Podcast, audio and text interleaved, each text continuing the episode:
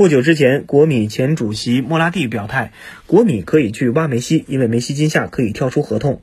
如今在接受媒体采访时，莫拉蒂再次做出了类似的表态。他说：“如果梅西加盟，那我就会接受放走老塔罗；如果梅西来不了，那我希望迪巴拉能来。”在2010年欧冠决赛中，国米战胜了拜仁夺冠。莫拉蒂认为那场胜利轻而易举。我的话也许有点自相矛盾，但那是我们夺冠路上最没有难度的一场比赛。莫拉蒂继续说道：“在客场对阵巴萨时，我们承受了太多。从情绪上而言，我们其实是在诺坎普就夺冠了。”莫拉蒂谈到穆里尼奥的离去，他的离去当然让我伤心，但夺冠后我在球场内拥抱他。